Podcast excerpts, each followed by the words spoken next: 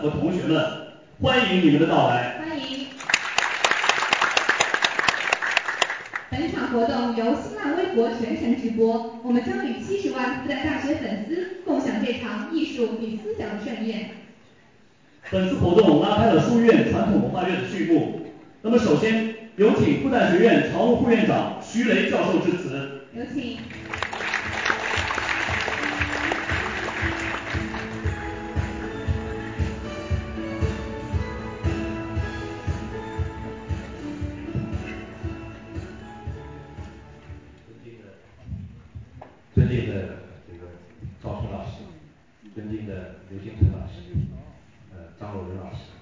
各位老师、各位同学，很高兴今天呢有机会和大家一起参与这个叫“纸上天下，聆听中国的声音”书院文化月的这个开幕活动，近距离的聆听张汝伦教授和赵松女士的跨界对话，国学为底，琵琶为韵，相信今晚这一场音乐与国学的跨界的讲演与对话。将为大家带来一场传统文化的视听盛宴。这个上个周末，我们刚刚在复旦大学开了一次博雅教育的国际研讨会。这个博雅教育的英文是叫做 liberal education。这个 liberal education 最早是从这个欧洲过来，就是古希腊、古罗马的时候。在古罗马的时候讲的这个 liberal education 是对自由人，因为当时是奴隶，是他是不能够受教育，主要是讲是对奴隶主和这些我们讲的叫自由人，所以它叫 liberal。那么 liberal education 里边讲的是叫做七，就一二三四五六七七种艺术，七种艺技艺。就这个七艺是包括文法、修辞学。辩证法、音乐、算术、几何和天文这七艺。那非常有意思的是，同时期中国的儒家讲的是叫做六艺。这个六艺是叫做这个礼、乐、射、御，有防御的御，抵御御、书书法以及术，就算术的术。所以你可以看到，这个东西方在三千多年以前。对人的他的修养，其实要求有很多是相通的，其中一个重要的就是乐，就音乐的乐。那复旦大学这个博雅教育到了到了这个近代了以后，就转变成了叫做 general education，就我们通常讲的就叫通识教育。那复旦大学在国内是应该讲是率先实践这个通识教育。我们都知道，我们零五年就有了这个新生书院，完了以后一二年我们成立本科生院，这个都是为了践行通识教育。就我们讲在复旦大学讲通识教育，我们是两条腿一起走的，其中一条腿叫做通识教育的核心课程，这是第一课堂，另外一条腿就是书院，就书院制。那么现在的话呢，当时零五年应该讲。复旦大学还是走得很前面，国内都没有人提。那么现在的话，经过这么十多年的慢慢慢慢，大家都都认可，那么这个通识教育也上升到国家的教育纲要里面。那么现在国家的教育纲要是叫做通识教育与专业教育相结合，所以这个应该讲复旦大学在里面也是起了很大的贡献。那么接下去要做的事情，就是通识教育的本土化。因为大家毕竟还是觉得通识教育，你叫它 general education 或者叫 liberal education，还是一个外来的。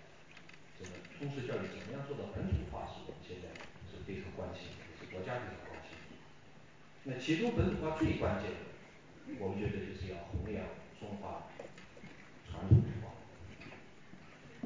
所以我觉得这个书院的这个传统文化很重要，而且特别是今天这样的场合。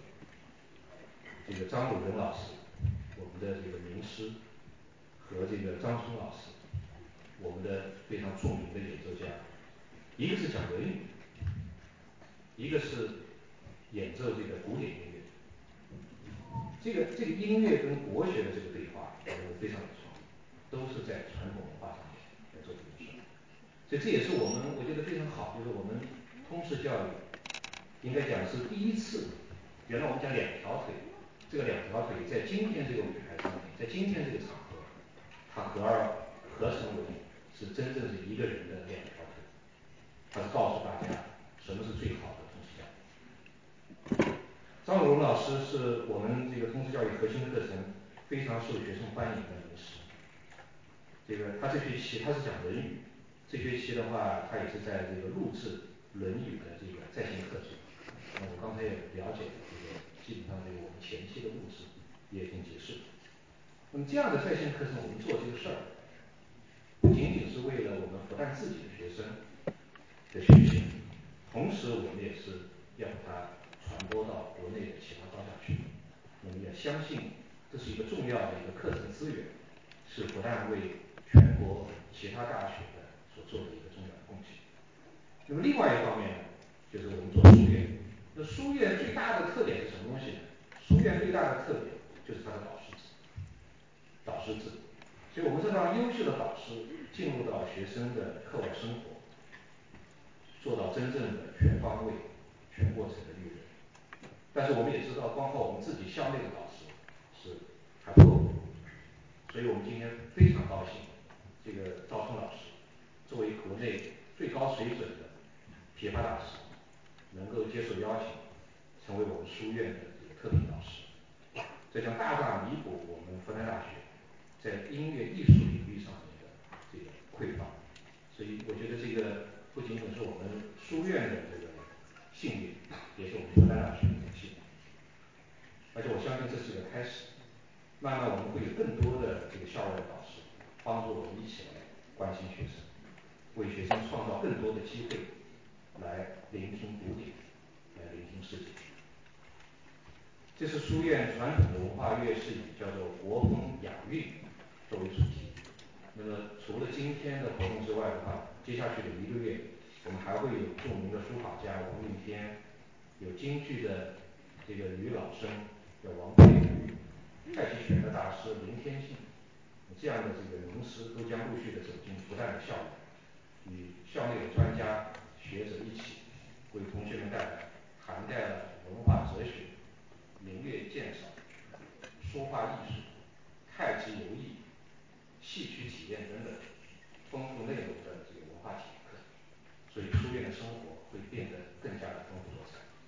所以最后，希望大家能够享受今晚这个文化大餐，度过一个美好的夜晚，谢谢大家。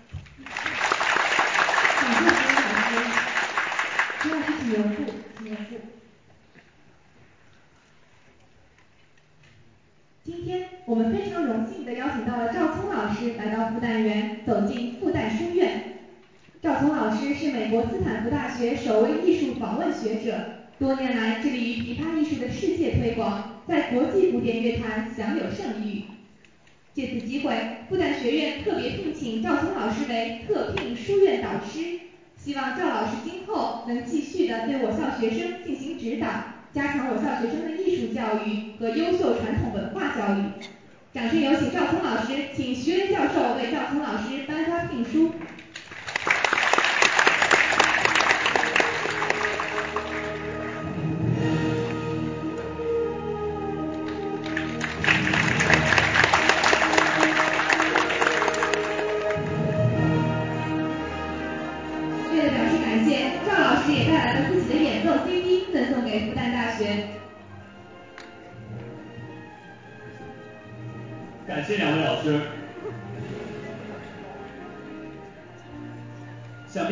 对赵聪老师的演讲期待已久，接下来就让我们静心聆听赵老师的演讲，跟随赵老师步入新民乐的殿堂，有请。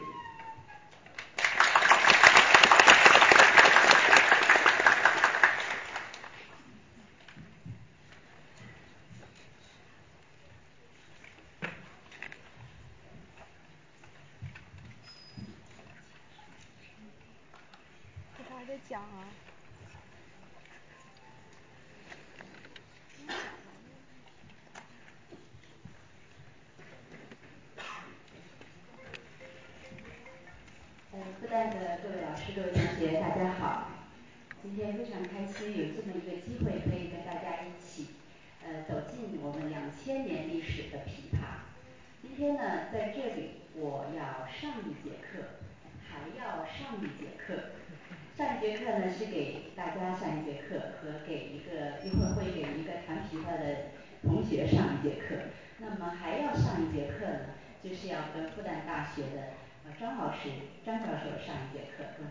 学的同学们老师们上一节课。呃，能有一个这样的机会，其实还是很忐忑的。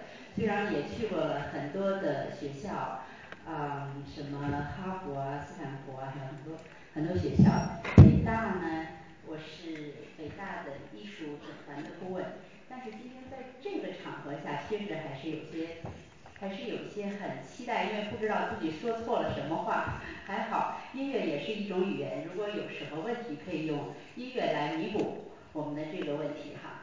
那首先呢，给大家介绍一下琵琶。呃，我想因为为我们学校不是有那么多的搞专业的学生，所以今天在这里稍微做一点普及，普及的呃稍稍微做一点琵琶的普及的知识哈。呃琵琶呢被誉为民乐之王，为什么呢？嗯不是因为它的名字里有四个王字哈，呃是因为它呃能古能今，能文能武，它的表现力非常的丰富，有许多的作曲家都认为琵琶是中国乐器里最具有表现力的一种乐器，而且是最成熟的一种乐器。那么呃这个是不太会用啊。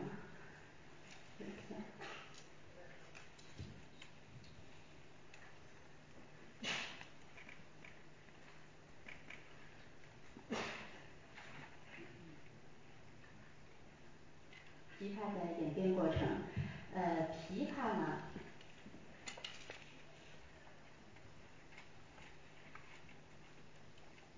琵琶在秦朝修秦始皇修建长城的时候，已经在中国有了它的雏形。那后来呢是跟呃从丝绸之路波斯传来的呃传过来的这个西方的这个当时的这个应该是刘克勤的后代，与中国的秦朝的琵琶结合，然后变成了现在的大家看到的这种琵琶的样子。最早的时候呢是直向的，就是琵琶的这个琴头的地方是直的，然后等在呃隋唐的时候传到中国的时候，曲项琵琶传到中国的时候，才是慢慢现在的这个样子。啊大家简单看一下琵琶的构造。今天呀因为时间有限哈，还有一部分时间有张老师给我们上课，呃这应该是在日本正仓院的当年的唐朝鼎盛时期的琵琶的样子。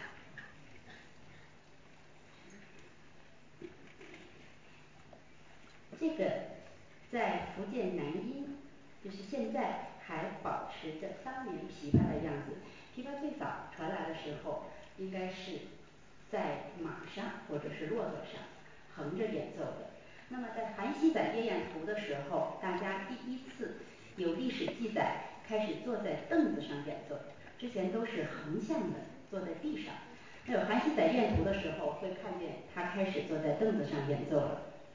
当琵琶开始在唐朝的时候竖起来演奏的时候，那么大家可以看到左手就被解放了，它的技术就大大的提升了。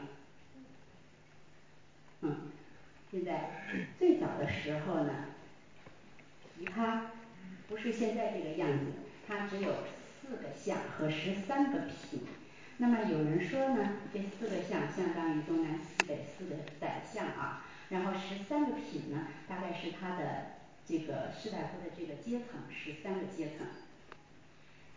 慢慢的现在已经变成了六个品，二十五到二十七个呃二六个相二十五到二十七个品，那么已经跟西方音乐十二音完全可以非常好的呃演奏任何高技巧的作品。那琵琶它天生就是混血，因为它从国外来波斯传来的，所以它跟西方音乐融合的也非常非常的好。琵琶有很多的名曲，虽然它的总的曲目量不大，但是有名的曲目很多，比如说刚刚大家听见的那个春江花月夜和十面埋伏，中国十大名曲里边就有很多是琵琶的名曲。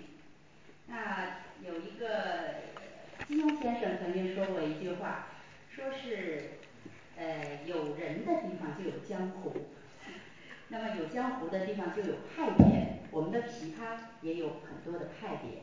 这个派别呢最早大多数分南派和北派，根据呃南方和北方的人的性格不同，分为南派和北派。那么北派肯定是比较粗犷一些哈，比较激情，南派比较细腻，比较温婉。那么琵琶除了这两派呢，在在近代呢慢慢的它还会分为有呃无锡派、浦东派、平湖派、崇明派，有一个汪派，汪派其实也是上海派。那么因为当时中国音乐从最早的时候就跟西方音乐有着本质上的不同，因为大家知道，比如说从巴哈时代，他从最开始的时候就会有自己的谱子，非常清楚的记录每一个音符要怎样，然后哪个地方强，哪个地方弱。但是中国音乐非常特殊，中国音乐一般都不会把谱子写出来，即使写出来也是叫天书，是吧？大家都看不懂的天书，各种各样的特殊的符号。那么所以现在的这种大家总觉得西方的这个版权问题解决得很好，中国为什么中国人不愿意付版权？因为我们在祖先那里就是这样。他打开始的时候，就是所有人，比如说巴哈、贝多芬都演奏都是同样的版本，看谁演奏的最像最好，最像最最和作曲家一模一样，最能揣测到作曲家的意图，这就是最好的。但是我们中国文化不是这样的，中国文化在一代一代的流传中就是口传心授，老先生会最后挑选一个他的继承人。然后秘密的告诉他他的所有的决定，很多都是这样，告诉他以后，然后他又形成他自己的风格，用这种天然的大浪淘沙式的这种文化一点一点的传过去，所以我们的才会有各种各派不同的版本。但是呢，因为以前就是用专业的就是来，比如说用琵琶这个专业养活自己是很不容易的一件事情。所以非常有意思的是，很多这个派别的这个呃代表人都是有不同的职业的。比如说这个平湖派的琵琶大师都是秀才出身。那平湖派呢有文有武，这文曲非常细腻啊，它主要是呢用左手的这种大量的指法。崇明派呢不少人是画家。崇明大家应该一知道是上海的一个什么崇明岛是吧？上海，所以在上海很厉害，上海还有浦东派，还有汪派，这是出琵琶的地方。浦东派的大师呢，林先生，比如说林先生他就是中医世家，所以非常的呃浦东派应该是在在琵琶是一个非常大的遗产啊。也有汪派，也就是上海派，汪先生呢是大商人。那随着慢慢的啊，随着这个琵琶越来越进步，到了我觉得到了刘德海老师，刘德海老师的这个时代，他几乎是继承了各家各派，取各家各派之长，已经形成了他自己的风格，创作了大量的新的作品。那么呃琵琶的演变过程基本上是在唐朝的时候到达了我们的顶峰。那么唐朝的时候，呃那个时候西方的音乐大概应该是在它一千年左右的黑暗的宗教音乐时候。那么当他们开始起来的时候，比如说贝多芬呐、莫扎特呀等他们的时候，应该是在我们清朝的时候。我们清朝的时候，我们的音乐从宫廷，琵琶的这个呃顶峰时期从宫廷到达了民间了，各式各样的民间。啊这个时候呃举个例子，比如说最有名的春江花月夜写的这个时候，大概是在贝多芬创作他的杯酒的差不多这个时代，啊非常有意思。呃我喜欢把中国音乐和西方音乐做对比，我们在这里边可以感受到，其实我们的祖先实在是太厉害。啊我们在那么鼎盛的时期，呃因为没有大量的传谱留下来，就是纯靠这种口传心授，有多么强大的就是这个作品要多么强大到这么多年上千年来都不会被流传，那么留到今天一定是最珍宝的一个东西。那么在呃音乐会开始的时候，我呢想请呃中央音乐学院的钢琴系呃教授刘老师给我们先演奏一点西方关于月夜大自然的这种感觉是怎样的？我们请刘老师为大家谈一点点啊月夜，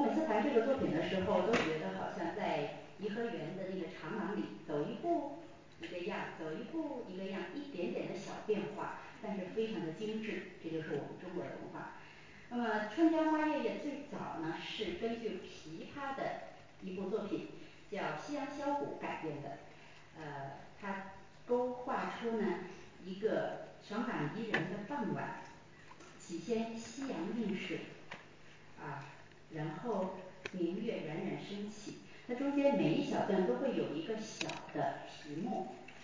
呃今天呢时间问时间的问题不会谈全部，呃但是有一个请求，请大家把呃手机关无声，嗯让我们一起闭上眼睛，去感受一下我们祖先给我们的最美的一个瑰宝，谢谢。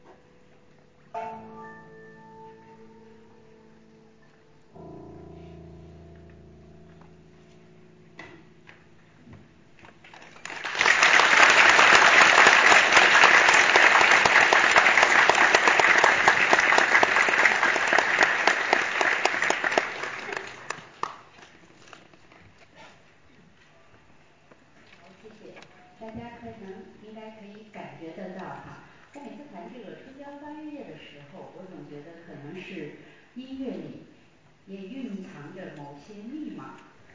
这个音乐的密码，这种语言呢，是所有的人类共通的。只要一谈起这首音乐，无论在世界的哪一个国家，哪一个角落，只要弹起来，大家就会由内而外的心里就非常非常的舒适，非常的放松，然后非常的让人觉得这世界是那么的美好。所以我想，呃，可能是人家都说，呃，语言的尽头是音乐的开始，啊，就是说在这个层面上，很多话不能用不能用语言来表述。那接下来介绍的这首作品《十面埋伏》就更加厉害了。呃，十面埋伏呢，到现在还没有清楚的知道它到底是产生在创作在哪一个年代，也不知道是谁写了这么一部巨著。十面埋伏呢，讲述的是公元前二零二年楚汉相争的这段故事。我想在复旦大学可能大家都知道这段故事，我们就不用介绍了。但是非常有意思的是，琵琶分为文曲武曲，那么武曲的代表除了十面埋伏以外，还有一部作品叫《霸王卸甲》。那么十面埋伏是用刘邦的角度讲述着一个胜利的英雄这个角度，所以开始的第一句啷，大家会经常在武侠片里边电影里面听见这个，一听这个马上就刀光剑影哈。那么霸王卸甲是用呃项羽的这个失败的英雄的这个角度来写的这部作品，而且非常有意思的是，有史料记载的是这部作品，会不会有人知道是谁写的呢？它的作者可是非常的有名，是唐代的大诗人王维，不可思议吧？王维因为在唐代的时候，在宫廷里非常流行学习和练习琵琶，所以王维竟然写了这么一部有意思的作品。呃，但是野史我们就 就不说了，据说他谈了这个作品之后，当了一个很大的官，啊，就是说就是说这个琵琶当时在这个呃朝廷中的这个重要的作用。那么十面埋伏也是章回体小说的一种的写作方式，每一小段有一个小的小标题，而且非常非常清楚的告诉你这段音乐写了什么。这样的写作方式在西方音乐里很少见，西方音乐基本上就会写作品多少多少号啊，写个大概的意思，然后自己去想。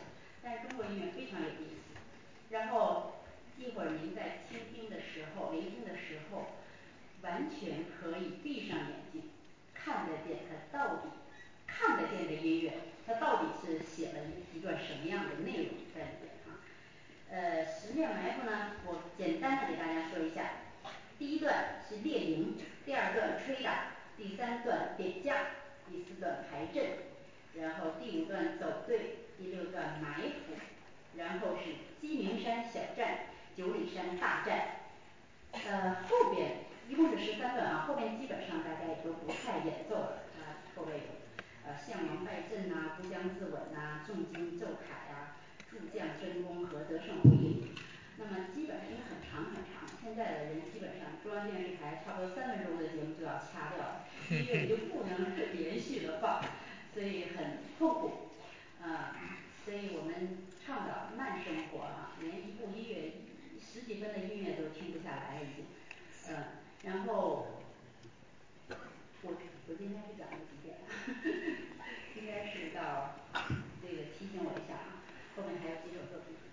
那呃就是给大家先演奏前面的几段，一般情况下都会演奏到大战小战，然后就结束。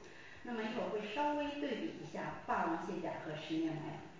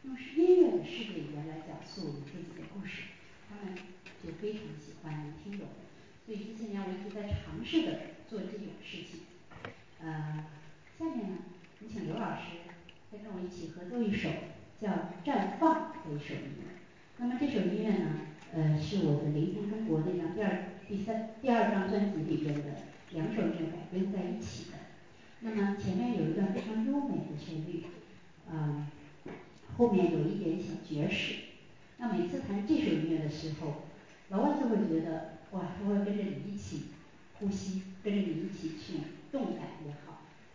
所以我们想可能是尝试着先把他带进门然后再一点一点的去呃感动他同化他让他知道我们的呃了解我们的这种神韵我们的这种韵味的感觉。好下面请大家欣赏。现场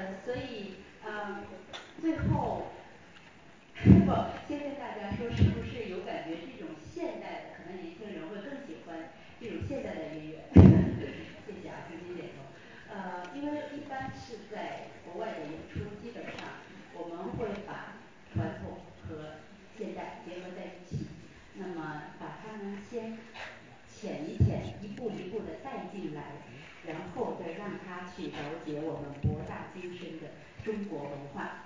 嗯，一会儿看最后有时间，我们再为大家一个直播》。那么再次感谢大家，谢谢。张老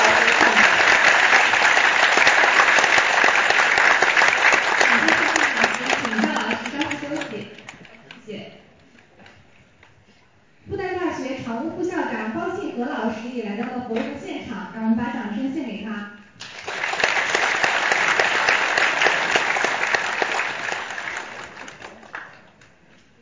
今夜闻君琵琶语，如听仙乐耳暂明。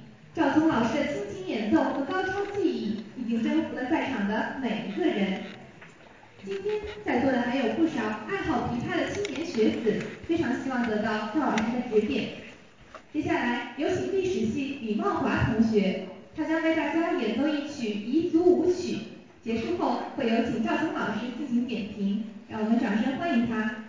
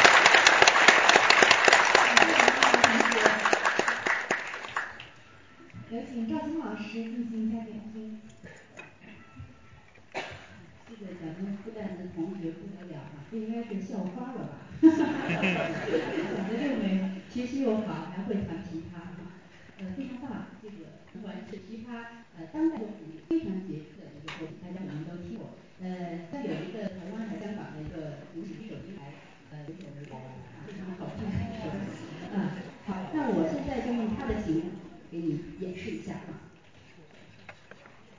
他呢其实已经弹得非常好了，但是呢差一点点什么东西给他点拨一下呢，那么就是咱们中国音乐文化里最重要的这个声音。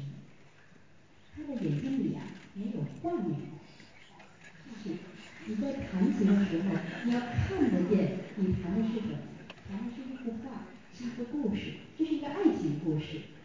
啊一个在彝族嘛彝族舞曲一个特别美丽的彝族姑娘，啊她一个人的一个独特的舞蹈，然后跟他的一个爱人，他们两个呃双人舞，然后一起舞蹈，老人的舞蹈，小孩的舞蹈，最后大家一起的一个舞蹈。那所以前面非常非常的浪漫的一段。那还有一个琵琶分为左右手两个部分啊，左手呢最主要的就是推拉弦和揉弦，我发现揉弦就是这一种。特别紧张就是只会这一种揉弦，其实揉弦是音乐的生命，也就是说你的内心的想要表达的语言都在你的左手上。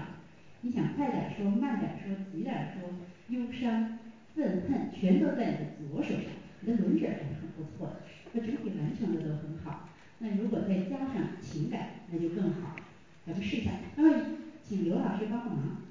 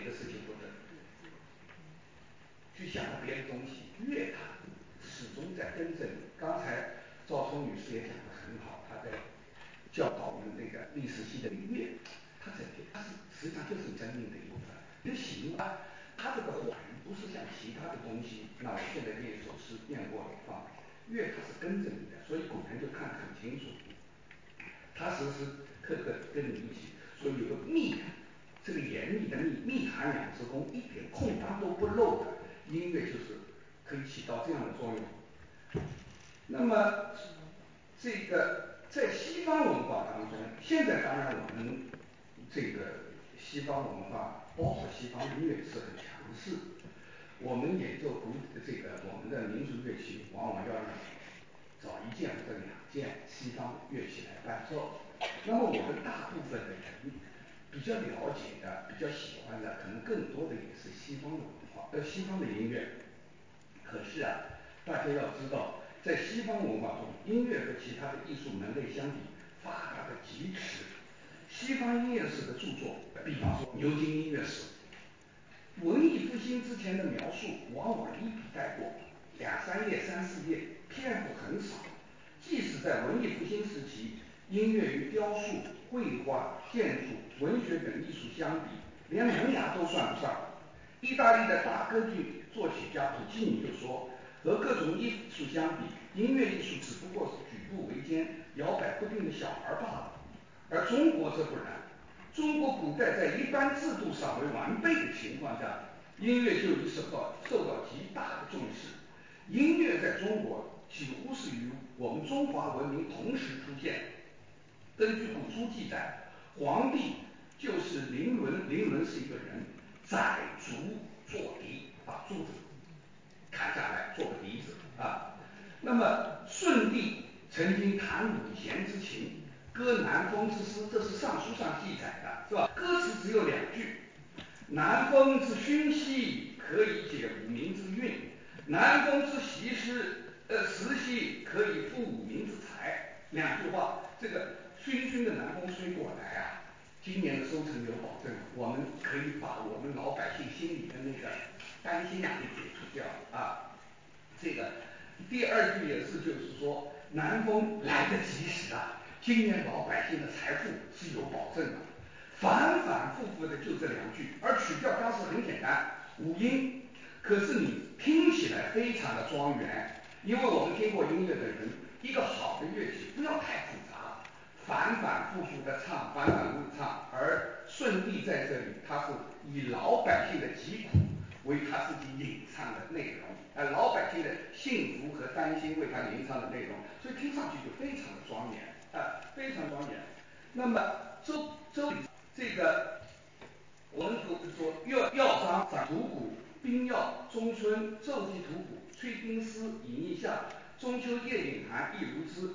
凡国其年以田猪，吹冰雅，即田谷以乐田俊。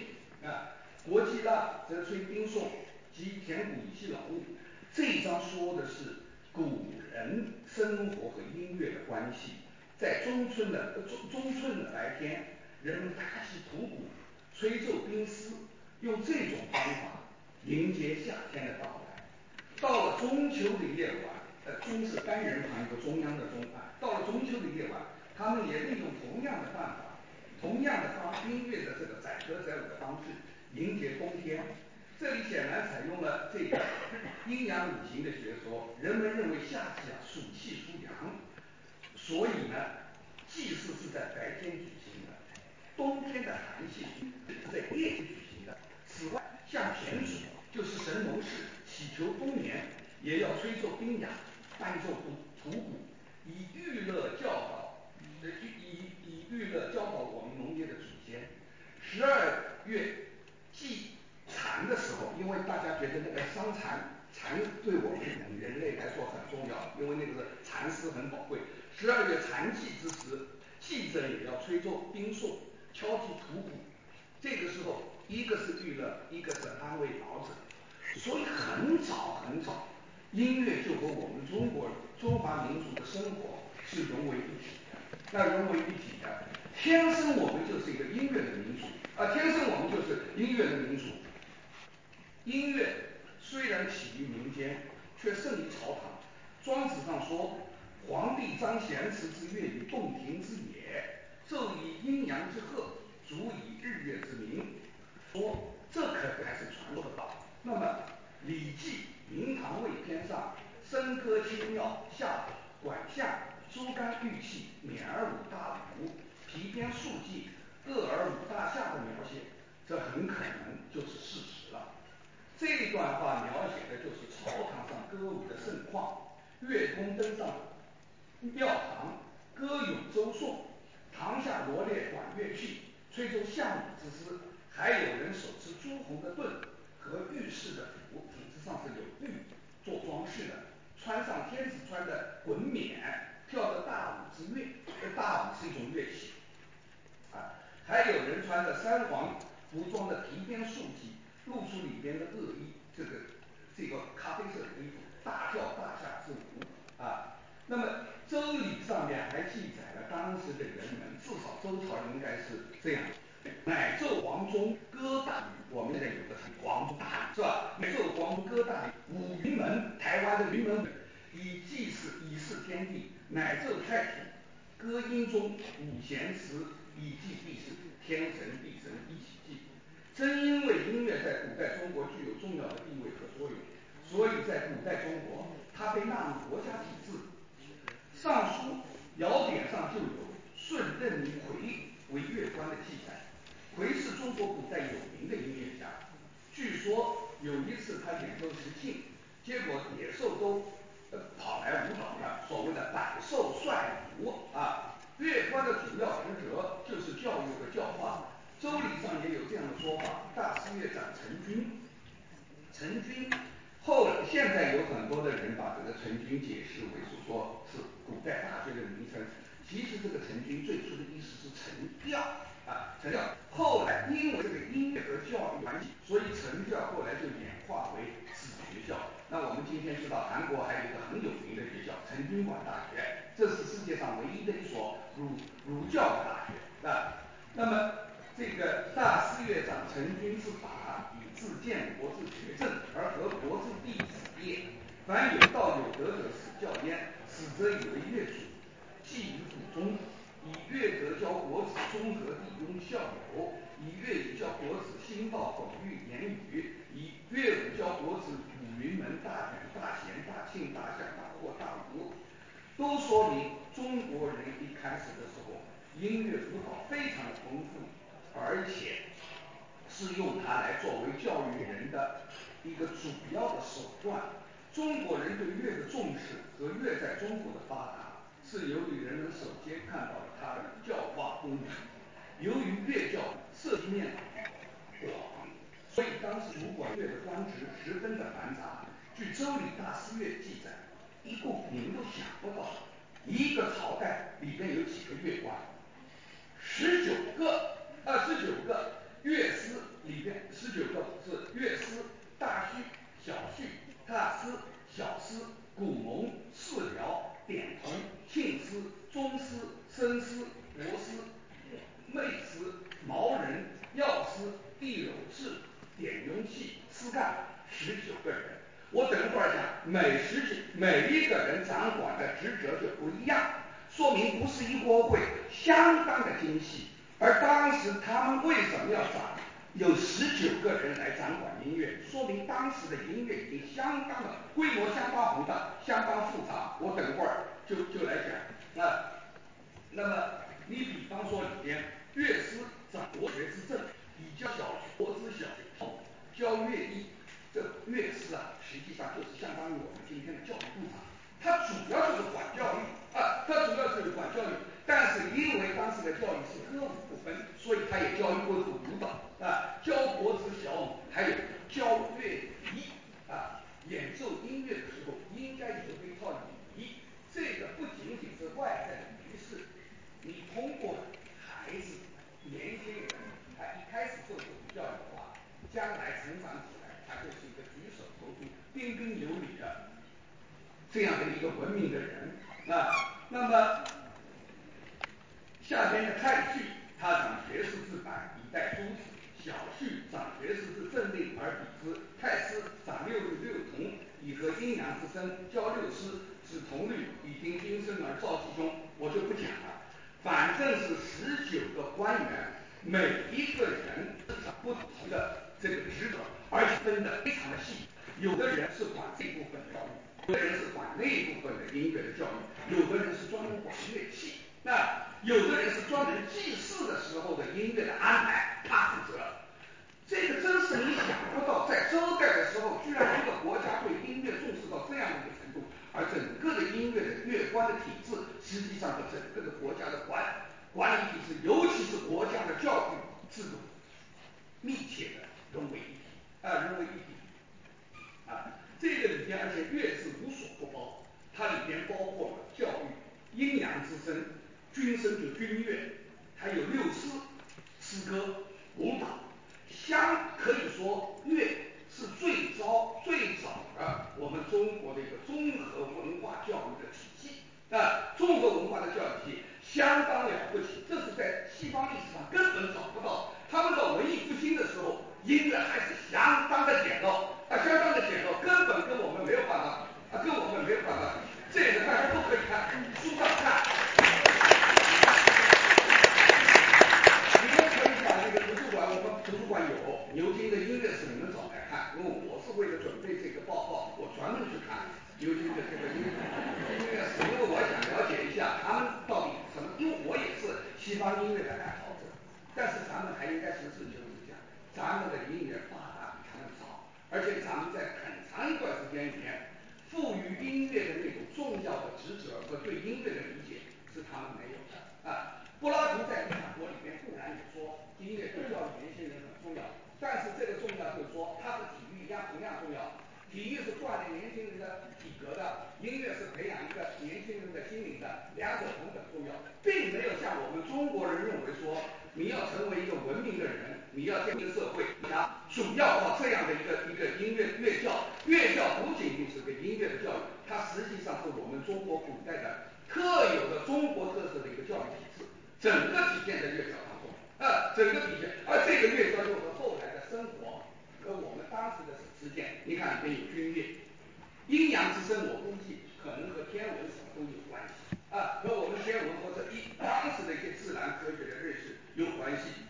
诗歌、舞蹈，它真的是一个全面发展、着眼于人的全面发展的这样的一个教育体系啊，这样的一个教育体系。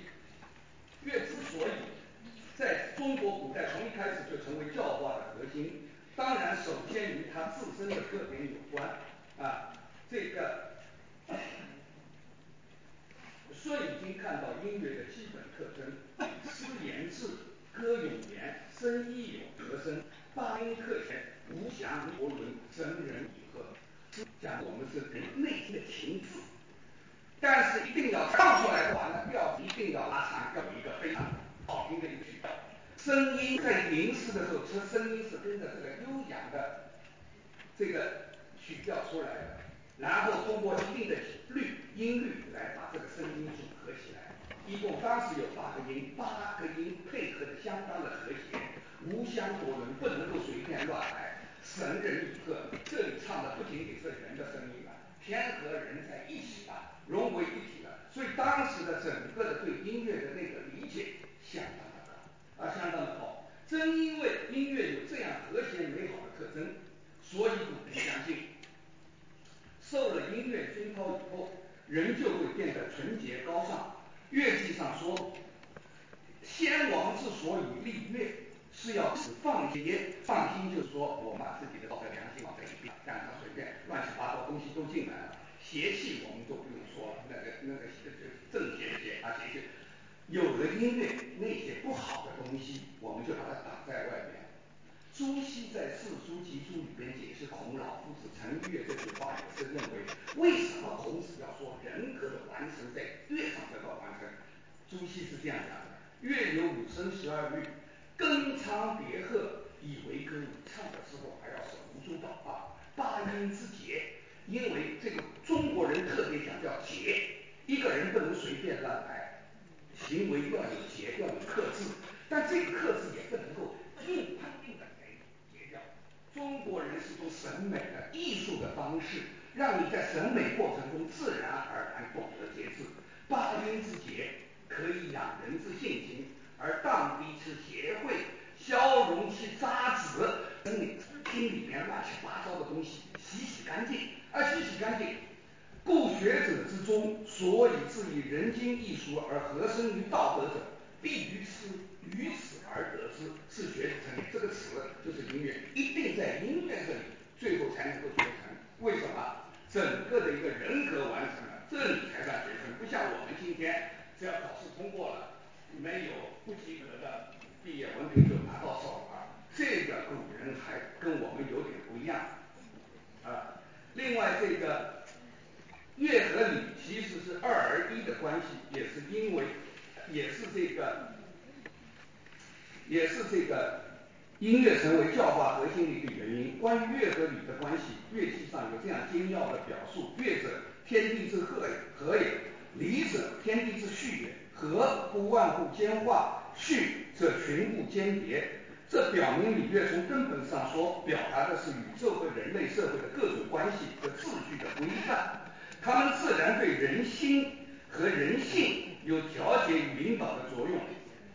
古人说：“礼节民心，乐和民生。”啊，用礼来节制老百姓的内心啊，这个乐它能够把你内在的心声能够变成一个和谐的整体。不要乱骂人，不要发牢骚，不要什么，你大家的大家的想法能够变成一个和谐的一个一个整个的一个社会的声音唱出来啊。所以音乐代表的是大家的内在的心声啊。礼从外部来规范，乐从内部来感发。从外规范就懂得约束自己，从内感发则培养出个体的胸襟气象。所以古人说：“礼以道其志，乐以和其声。知礼则基于知乐则基于礼，礼乐兼得为之有德。”所以一个有德的人，他必须是礼都懂的，礼乐都会的。那个人的教化就是社会的教化，有教养的人才能构成一个和谐的社会。因此，个人教养与社会教养是同一件事情。那这个中国古人对音乐的重视，也表现在乐在古代的六经中占有一席之地。可惜六经后来遗失了啊，后来遗失了。那么，孔子。作为上古文明的集大成者，自然对音乐有高度的重视。这在《论语》和其他古籍中有不少的记录。《史记·孔子世家》说：“孔子学古琴于思象，十日不尽。”他学了十天以后，好像还没有，就不想学新的东西，没有太多的进展。老师跟他思乡子曰：“可以进礼，你可以再，你可以再进一步了，不要老谈这个东西啊。”孔子曰：“秋以习曲起，微得其数也。这曲子我是会的，技术上没掌握好。好，过了几天，这个老师说，现在的技术也掌握了，你可以再进了。以得其以习其数可以易。孔子曰：秋未得其志。这个乐器内在的那个表达的音乐的情，音乐家的情绪，我还不了解。”所以我还不能够再进一步。那又过了几天，老师听他谈下来说，这个音乐家的情志你也知道了，你可以进来。孔子还是说不行。我我这个以这个孔子啊，还是说不行。为什么不行？因为他说我还不知道这个人是什么样。过了又过了几天，孔子这个老师看到孔子这个。一个人就在那木然而深思耶，有所怡然高望而远视耶，就是想得很深，眼睛就望着老远的地方在想。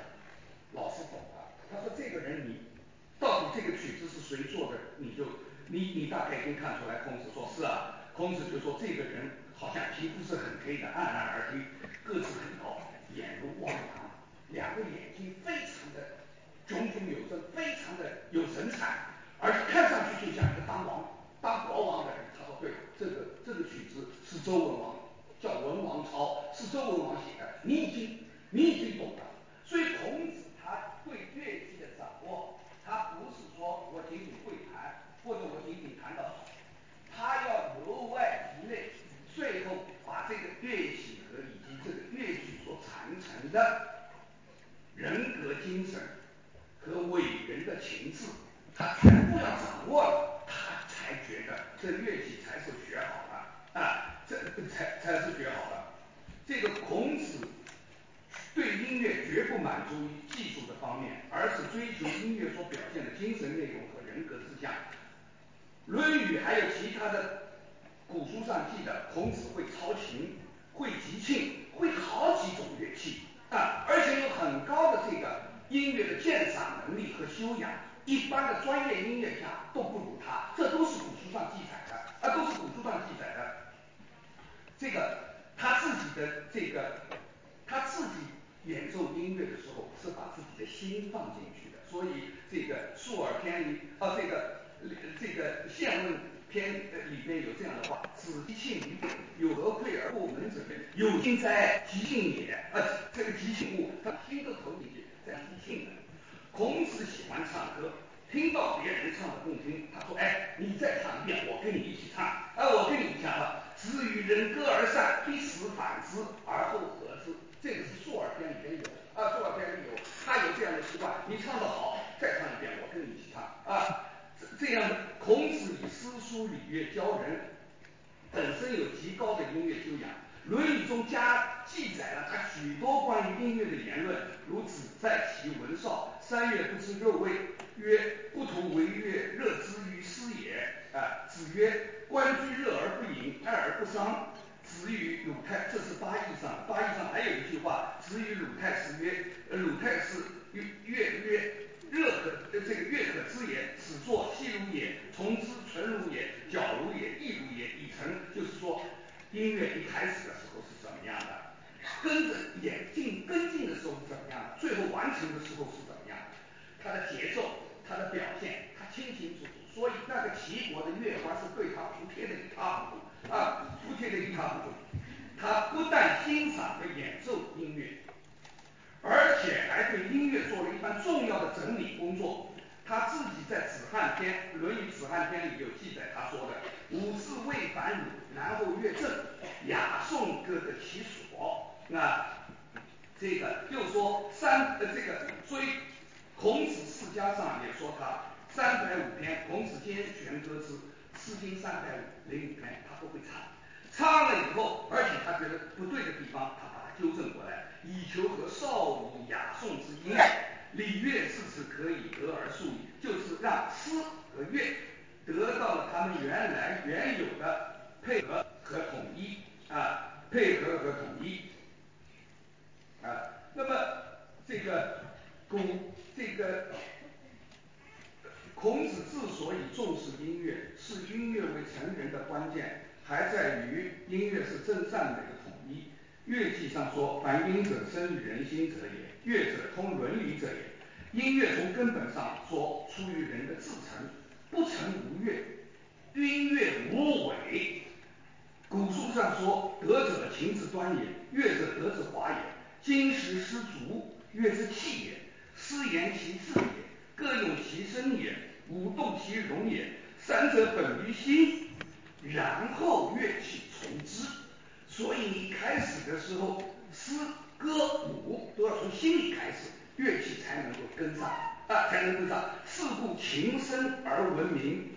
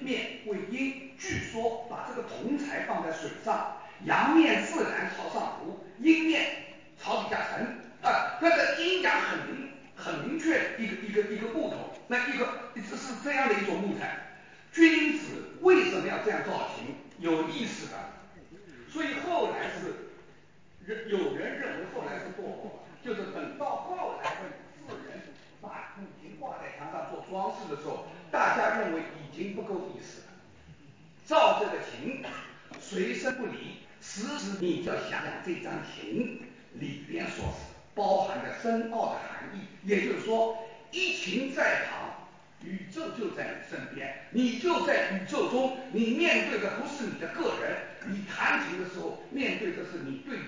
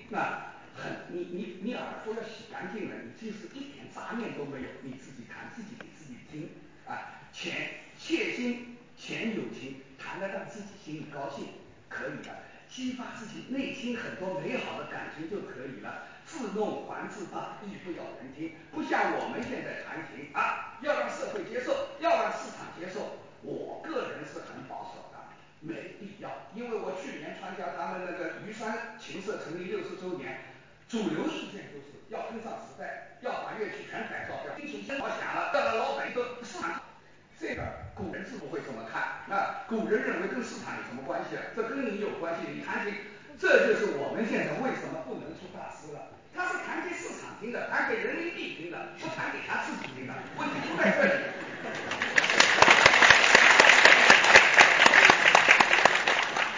你只有这样，时间到了是吧？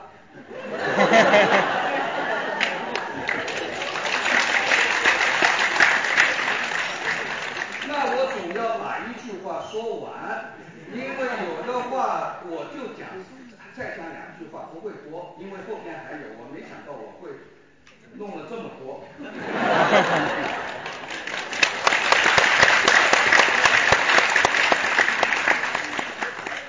这个你只有这样了。亦不自弄还自罢，亦不要人听，才能沉浸于行云流水般的天籁之中。演奏者和欣赏者都应该具有位外之智，韵外之知，弦外之音。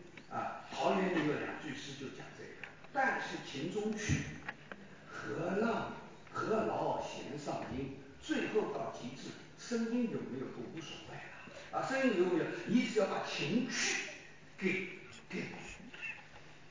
给给领领悟了就行了啊。那么最后当然，演奏者他必须要有一个非常宏阔的心胸，最高的境界是物我一体，这个超然物外啊。所以我们讲古代，大家在这里所有的老师和同学都知道伯牙和钟子期是吧？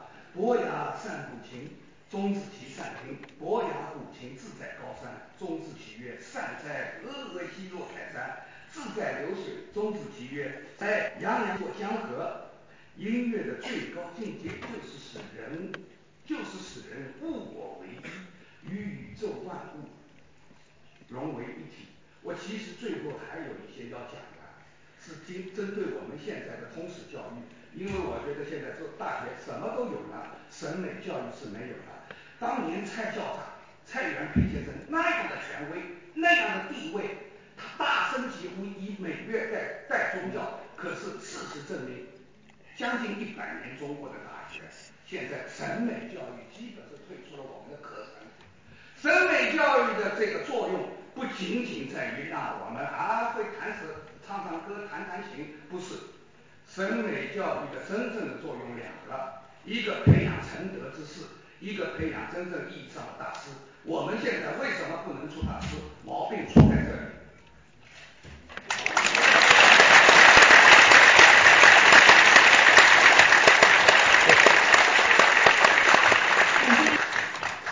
讲讲，刚才老师就成语乐为我们进行深刻的剖析，诠释。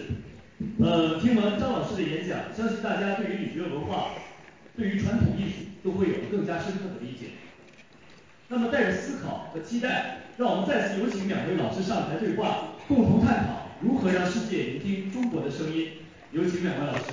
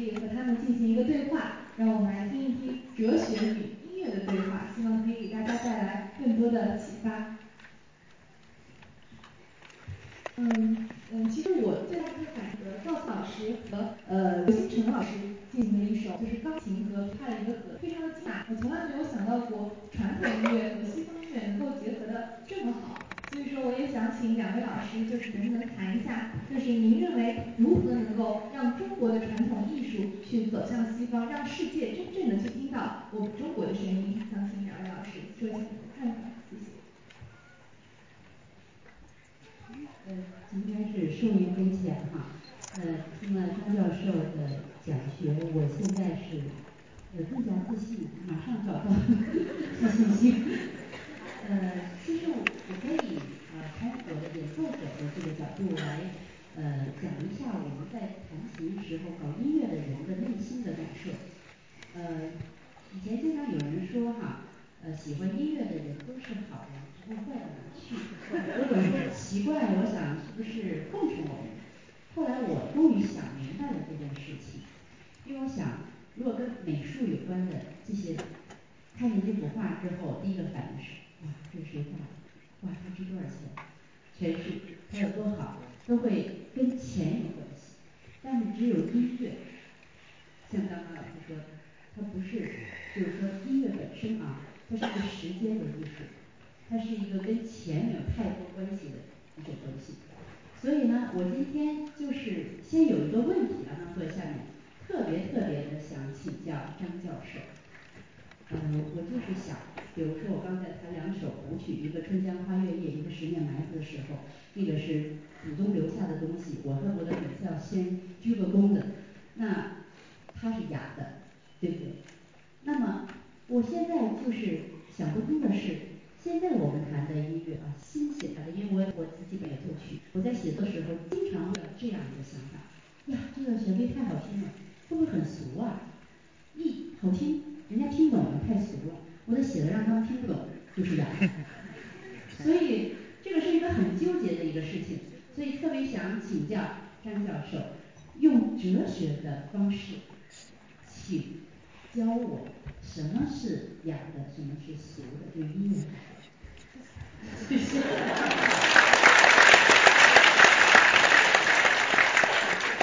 我怎么能够教你呢？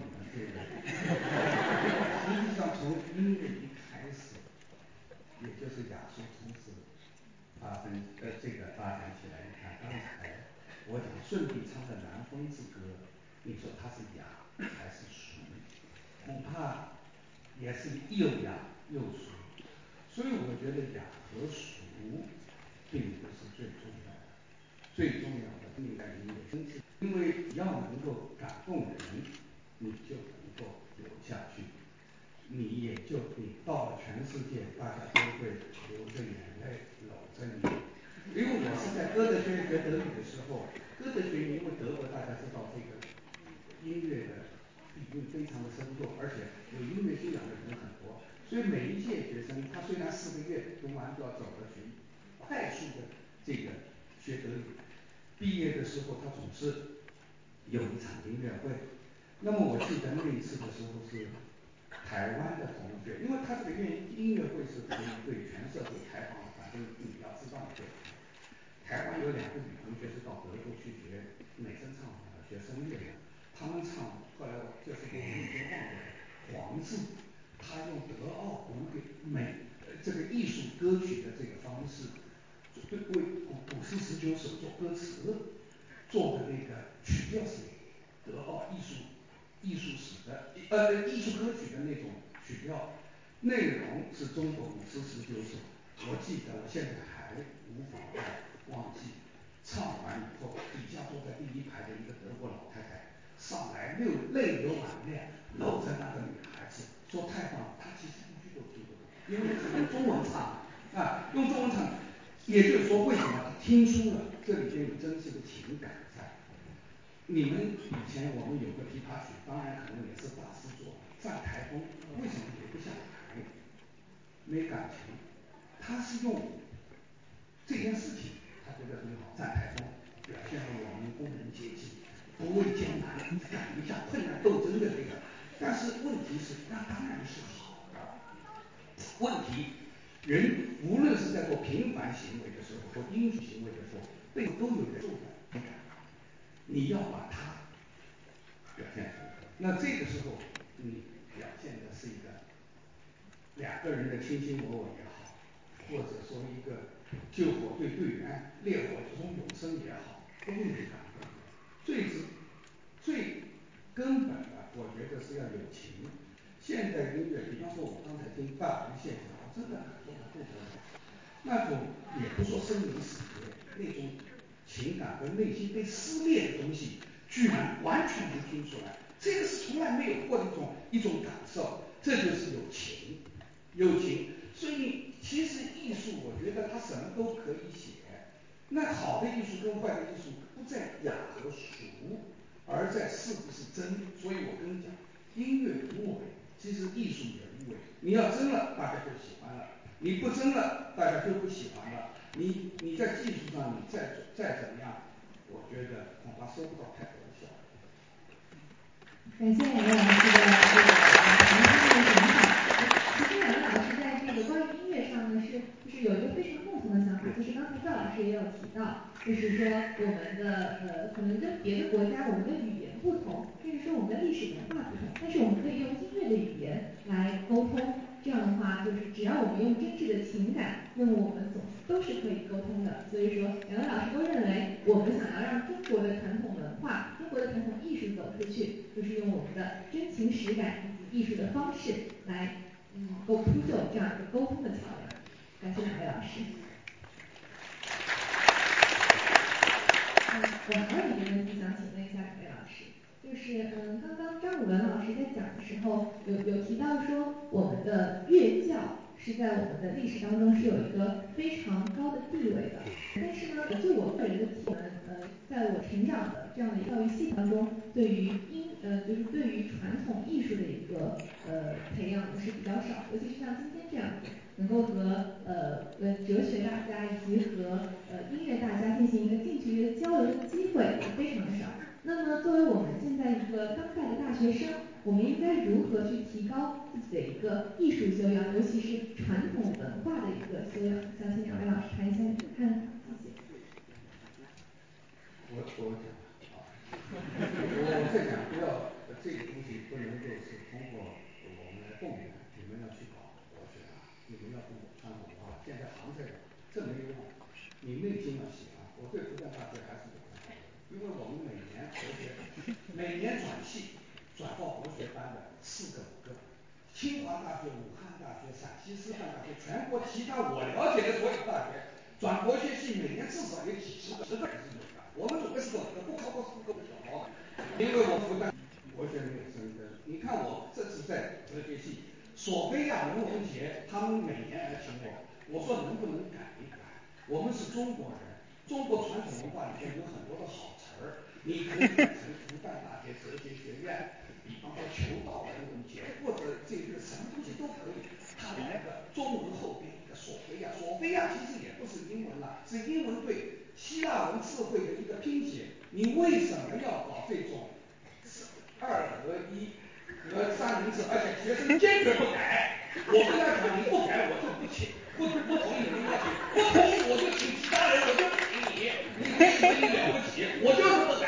哈哈哈哈哈哈。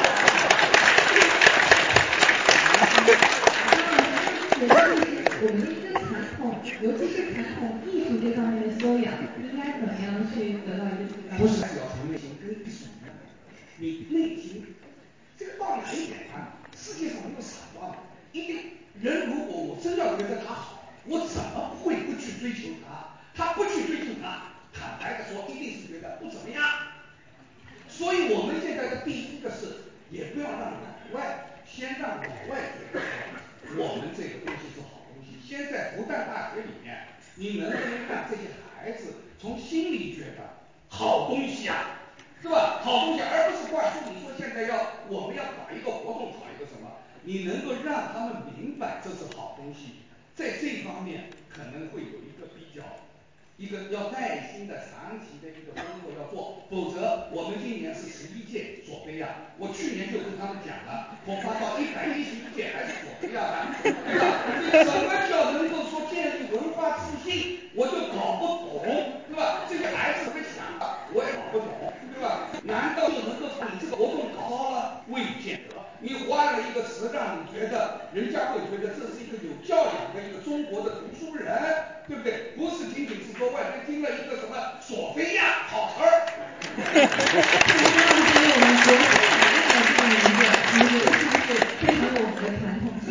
就是我们这次传统文化月的主题叫国风雅韵，你觉得有体现出来吗？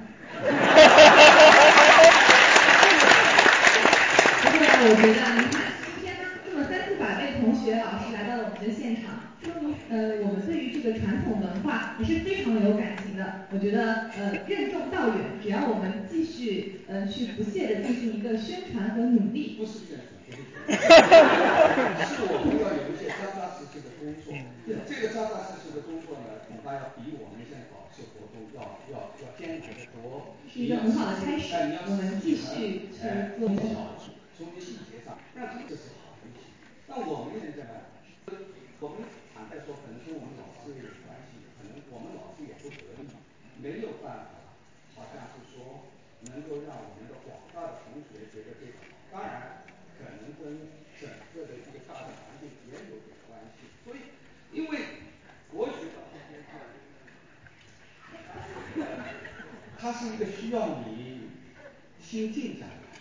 他你说我能不能帮我找到工作，能不能什么都不行，但是他能够让你真正的内在的有定力。这个东西呢，我觉得是要通过一门一门的课，一个一个的讲座，一次一次的活动，一次一次的比赛，一次一个征文，等等等等，用各种各样的办法来解决这个问题，啊来解决这个问题。还有的话呢，就是我们大学的这个校园活动。请人也有问题，我因为我每天上班看看他底下的那个学术报告，你你可以统计一下，你就知道为什么大家大家还是来我们这的机会。老师讲话你最好不要插嘴，这个？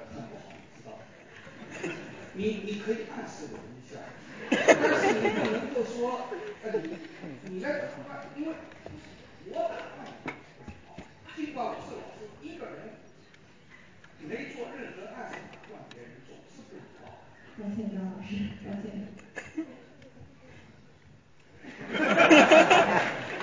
呃，我这个学习了很多哈，今天。呃，我想举个小的例子，我是呃两年前在斯坦福做访问学者的时候，当时除了以。因为斯坦福大家都是一个呃现代的这方面非常现成的一个学校，就是像欧洲啊、像英国那样的老牌的学校。所以呢，我是访问学，然后呢，我不没有就是说在音乐上有很高造诣的老师，所以我我不知道我去该干嘛，他们也不知道嗯。然后呢，就请我去做几场音乐会，然后呢，就让我自由的去学任何的课程。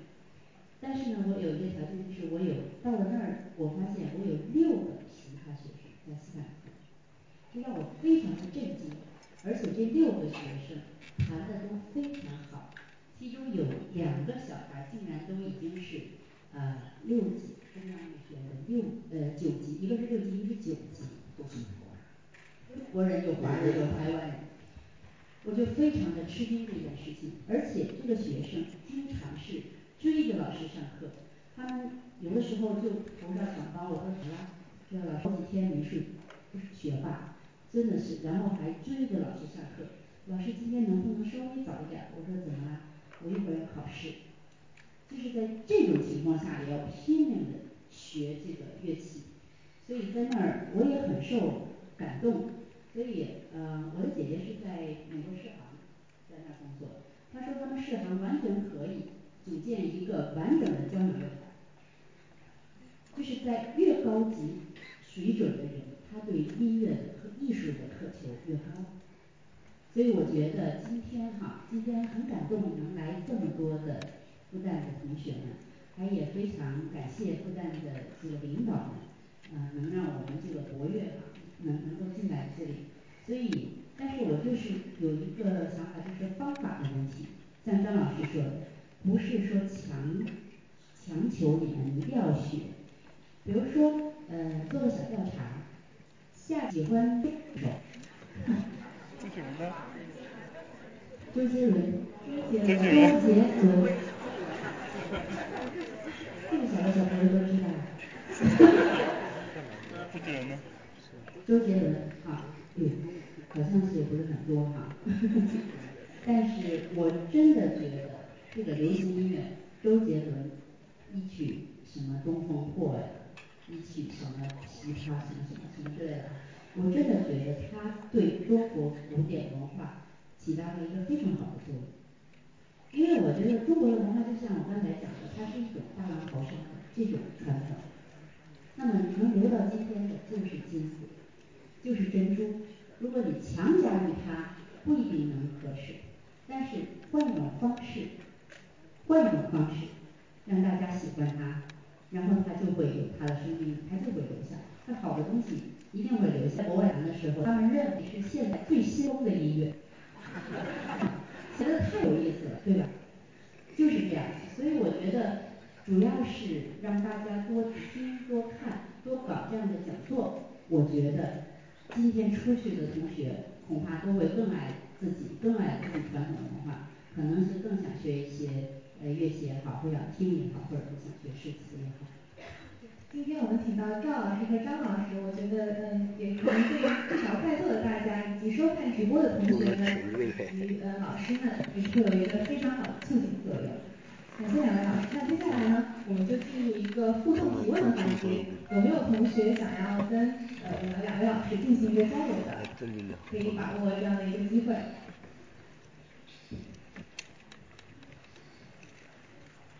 嗯，那那就先请一下那这位同学吧。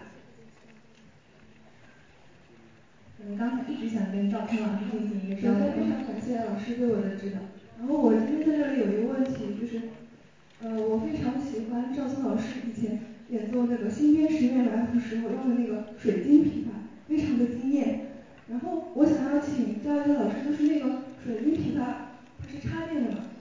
它的那个它的音色和我们普通的木质的有什么差异？还有您对那个明月以后在制作方面的一些创新有什么看法？谢谢。谢谢啊，很好的问题。呃，说起水晶琵琶挺有意思，嗯，我觉得可以跟年轻朋友一起分享一下。我大学毕业以后呢，呃，我当时就想，好，从我差不多从小学六年级我就会弹十面埋伏，一直弹，一直弹，一直弹，一直弹，因为中国的传统曲目很少。那么早就学会了，然后老师这个版本那个版本这个表情来回说就这点。那在对于年轻人呢，这个技术早就已经问题了，剩下是需要时间来打磨的。我不是说从一天就能成大师的，你必须有这样的阅历和经历才有可能。所以呢，我就想要创新，人家坐着呢我就想站着，人家用木头的呢我就想用电，我就想有创新，因为我觉得不能白年轻一次，年轻就要留下自己的东西，有创新的东西。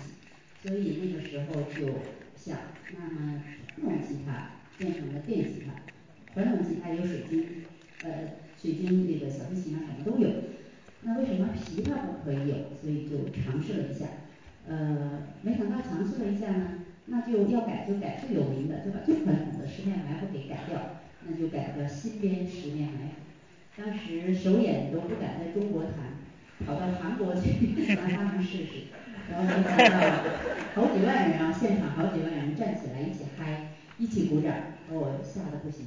然后讲哦，看来这好像可以。所以然后告诉我，经纪人过来哭着告诉我，千年的文化扑面而来呀！怎么都改成这样了？千文化扑面而来，所以就一直在尝试。所以我其实也励年轻人呃有创新，就像我们中国的乐器一样。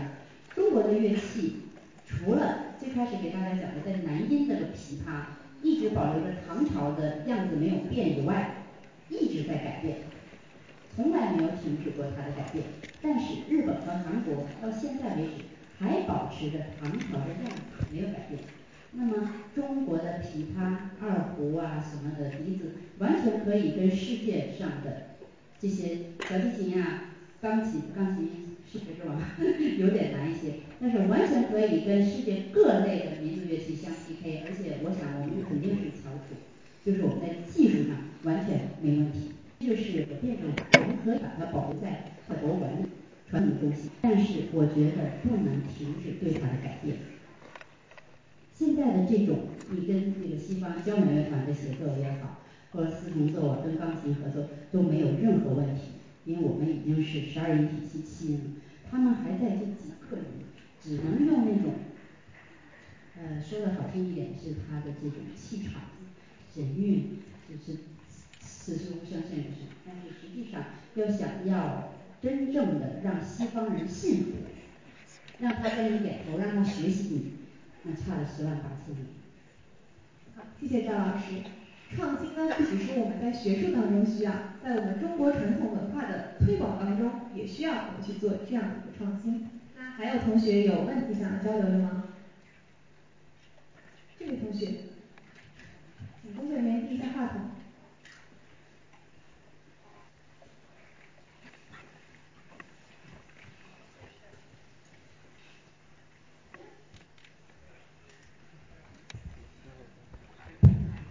谢谢主持人，然后两老师好，我其实问，就是刚赵聪老师的一个回答，就是提到已经提到文化创新这一点，但是对于传统文化，嗯，我们就一直提倡说文化需要创新，需要跟上时代的浪潮，但有时候也会批判说我们改的太多了，不尊重传统。所以我今天问题就想问一下老师，就是我们平常书上会告诉我们说取其精华，弃其糟粕，但是精华。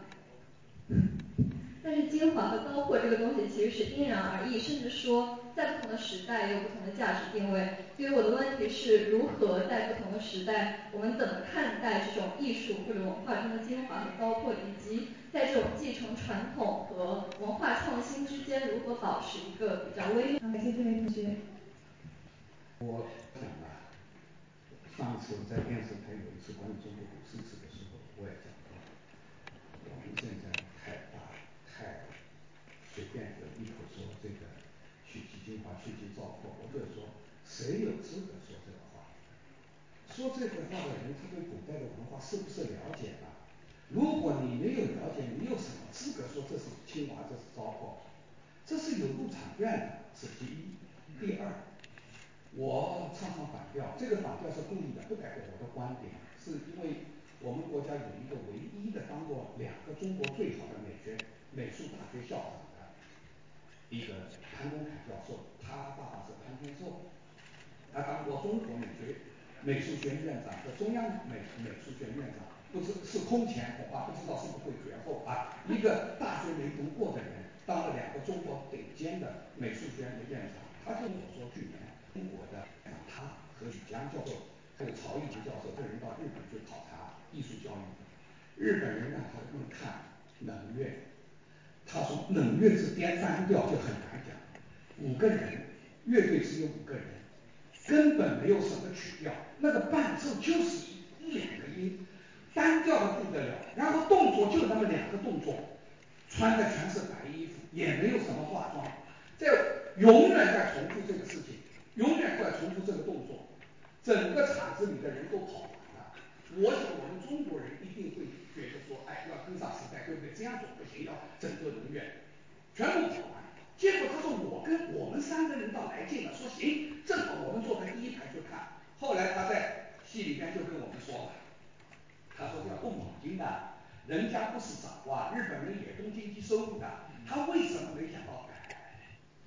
他要通过这样表面的无聊，让观众朝他要引领到那条崇高的思路上去想，这个是他一个审美的一个追求。我们现在白先勇就是搞两个，呃，我们讲的你们讲鲜肉，对不对？搞两个很年轻的帅，搞得大红大绿，可是昆曲原来的那个韵味，那种深沉的哲思，那种情真挚的情感，就被这个鲜肉被红男绿女全部给转移掉。后来他说第二个节目是韩国的一个舞蹈团借日本人表演，略微比日本人复杂一点，就是配了五个人，衣服也是白的，乐器还是那么单调。所以他就说，他到我们系里来跟我们系里的一些老师座谈的时候，非常的感慨。他说这很值得我们深思。我们现在是不是走得太急了？这一代那一代要有，你要当你对我们祖先很多的事情，不要把祖先看成那么简单的，他留下来的东西先要。我可能按照西方哲学的东西来说，太幼稚，连哲学的门都没摸的，这种东西算什么？像孔夫子问他什么叫人，十个学生问他十个定义，在我们我们哲学界有人说，孔夫子连形式逻辑都不懂，定义要一致的知道不知道？他十个十个人问他有十个定义，这种人叫什么哲学家？你先别骂，你先想想看人家有没有道理好不好？这实际上在挑战你的智慧。你要把东西改掉是再容易不过的，要懂他的用心是很难的。所以我觉得日本人在这里，我只是转述这个潘公海教授在我们系里他的一番感慨。那他的一番感慨，所以我在想，有的时候，因为你刚才也问我，我们如何让外国人接受我们的东西，是改，还是我们他们觉得外外面的东西，对不对？多年以前叫庄子，请问教了以后，像德国小孩子说脏话，很多年前就有了。不是两千多年前有，我们有好东西，但是你要懂中间的东西，这个里面说来的话就长了。我只是说我没有说一点都不能改，不可能的事情，一点都不能改，是办法，这都没有。对不对？我们现在还搞思想法，不是这个意思，就说我们到现在搞了一百年了，一百年以后的中国人能不能成熟一点，能不能沉得住气一点？能不能想得深一点？感谢王老师。其实呢，我知道，就是日本和韩国，他们有他们自己的，一个是叫 K-pop，对吧？K-pop，那么他把传统的但是，他跟美国和欧洲学的，他不但没被人家给同化，反而进到他们这里，进到他们自己韩国和日本。那么他们日本和韩国的当代的音乐一点都不照美国和欧洲差，但是他们也保留了他们的传统。我觉得我们的传统就像一本天书放在那儿，开始看没几页，没几张纸，但是随着你的成长，你会越来越发现它里边的秘密。你会，你越长得越高，你越发现它里边的秘密越多，你就会得到的更多。所以我们要通过高科技的手段和手法，把它保留下来，不要乱改，放在像故宫一样，把它放好了，然后你去改，回来再看，再出去再回来，我觉得这样就是一个非常非常好的办法。好的，感谢王老师。由于时间关系呢，我们今天的互动环节就到此结束了，感谢大家。